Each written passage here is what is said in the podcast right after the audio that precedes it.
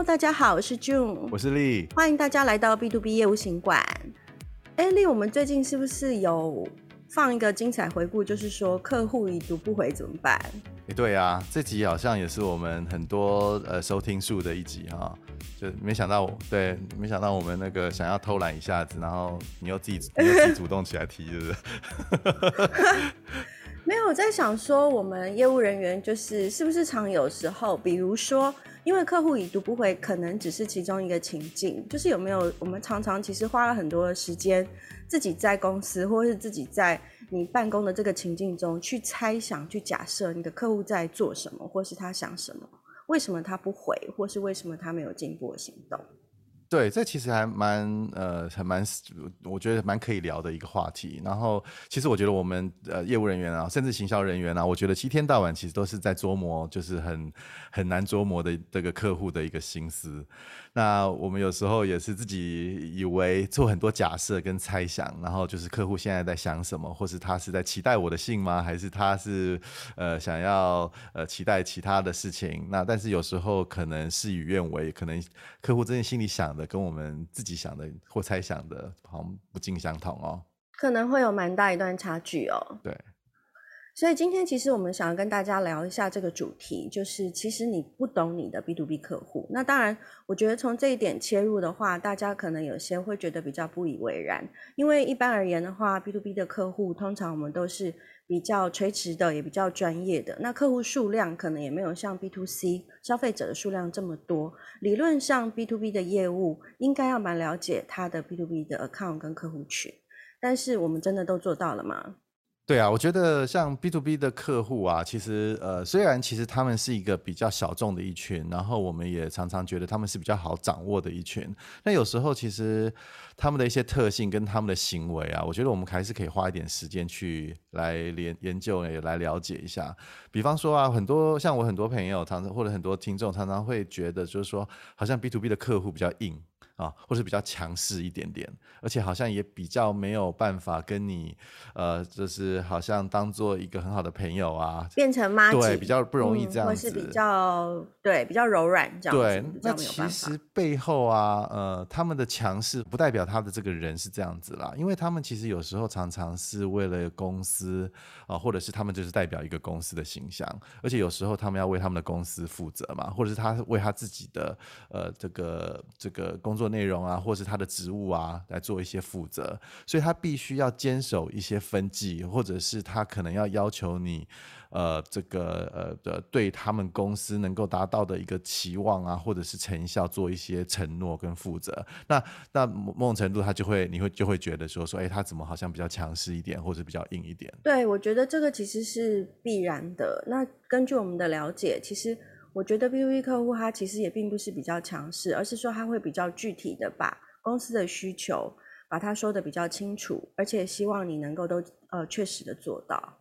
然后刚才其实呃我们提到就是说，有的时候我们其实并不是真的这么的了解我们的 B to B 客户，那其实在这其中是有一些原因。那我们今天有分三个区块，第一个原因的话，我觉得跟刚刚一开始我们跟大家有破题有讨论过，其实有很多客户呃方面的一些资讯，或是客户现在的心态跟他的现况，是由业务人员自己去做一个所谓的假设或猜测。那当然，也许你的假设是有一些根据，可能你看到了一些事情，或是看到一些趋势。或是呃客人购买的一些习惯的改变，然后你就去对这样的客户的一个行为做出一些假设。可是有的时候假设不一定代表是事实，所以其实，在这一块的话，我觉得有很多呃资讯上或认知上的落差，反而就是建议业务人员要根据呃要从你的这些假设中，必须要想办法去做一些更积极的沟通，去做一些验证，这样子才会帮助你呃在现在跟未来更了解你的客户。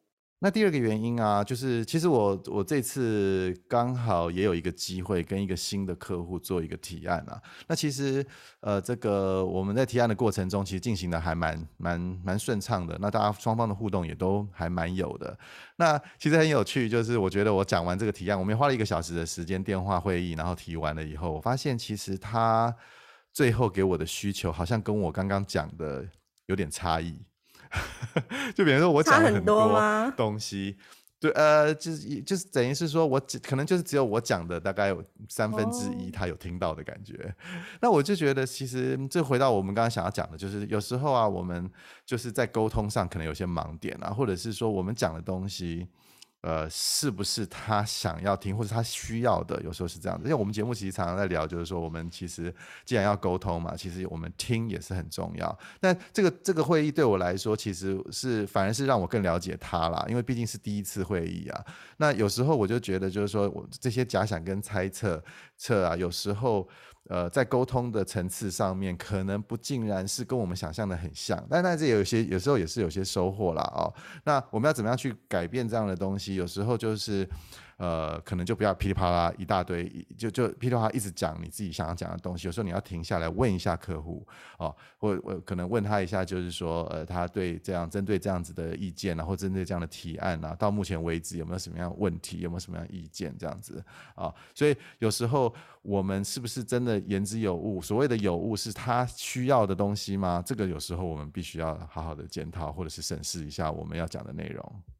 对，然后在这一点我也想补充一下，就是我自己的经验，就是我觉得其实就是在呃，比如说像我们在呈现商品的资讯啊，或是说。提供客户一些就是比较知识性的，或是产品上面那些 benefit，希望去引起他的兴趣。那在这一整段的时间，的确有的时候会陷入了单方面讲了过多的讯息。但是另外一个我想要提醒大家，就是有的时候我们可能就是在这整个沟通的这个时间上，好像也不能那么快。就是我们讲了一些东西之后，有的时候要等一等。让客户也去发言，然后再来就是，呃，我们也不能够因为我们讲了几个产品的一个资料，然后如果客户马上就表现出就是他的兴趣不高，这个时候有可能客户其实他还没有听到能够让他眼睛发光、让他感到兴趣的这一块，所以在这一块有的时候我觉得建议大家可能多一点点的耐心，然后多一点点的呃互动。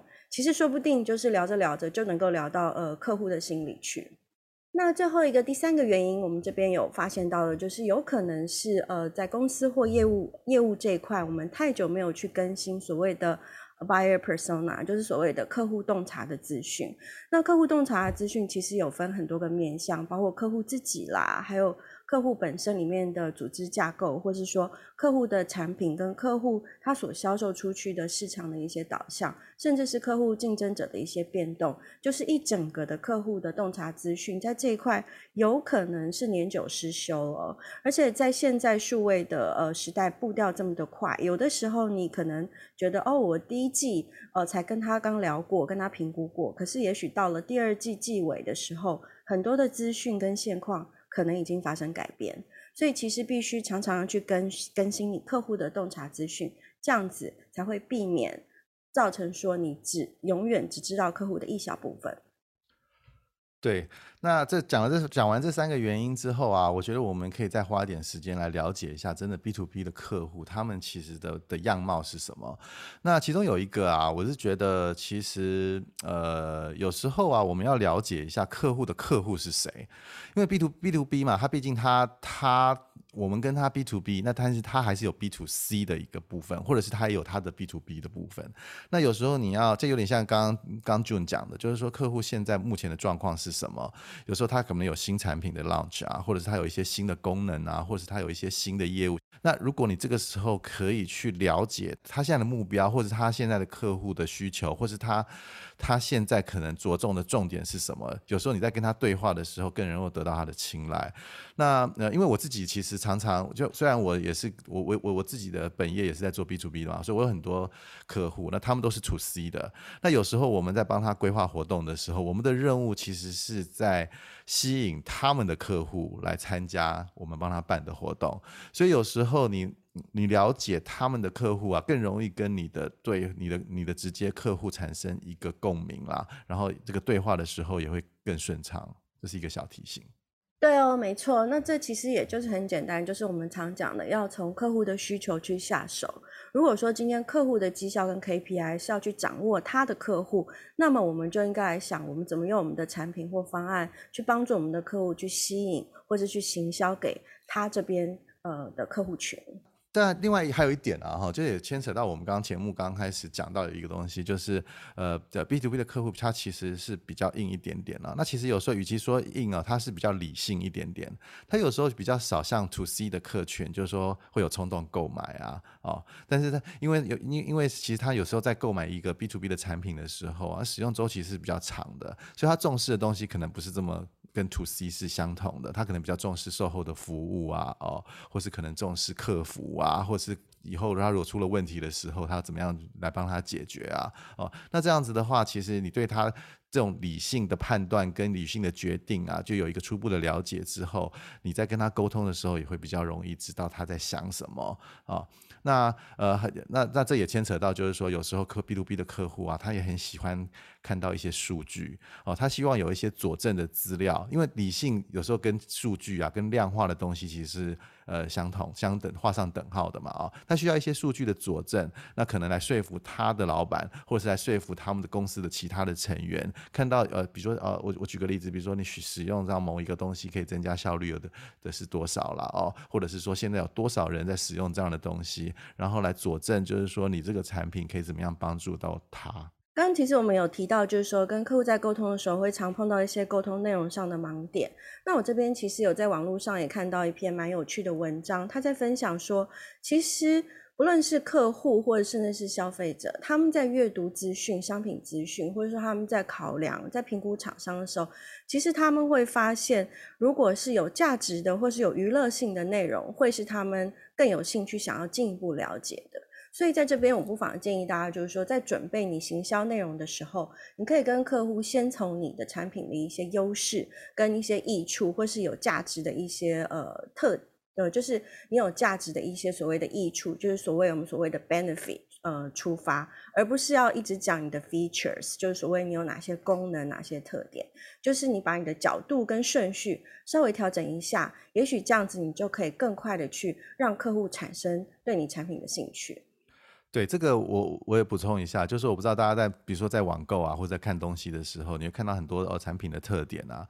我每次在看这些特点的时候，我都会看说，哎，那这跟我没有关系，那这个有我会不会用得到？那其他的我就会好像就是把它带过就不看了。所以其实我们人呢、其实都会，嗯，你要说是一个呃比较自我中心。的一个一个动物也好啊，就是常常我们看到就是跟我们有相关的，或是对我们有帮助的东西，我们会睁大眼睛，或是会更吸睛。所以有时候，但是一个好的业务人员，他不应该是把所有的你的功能或是你的所谓的特点全部都讲出来，然后但是你就忘了，就是说这个客户他需要什么，或者这客户他根本不在乎的东西，如果你也一股脑全部都堆到堆堆在他的身上的时候，你反而会让你的优势被淡化掉了。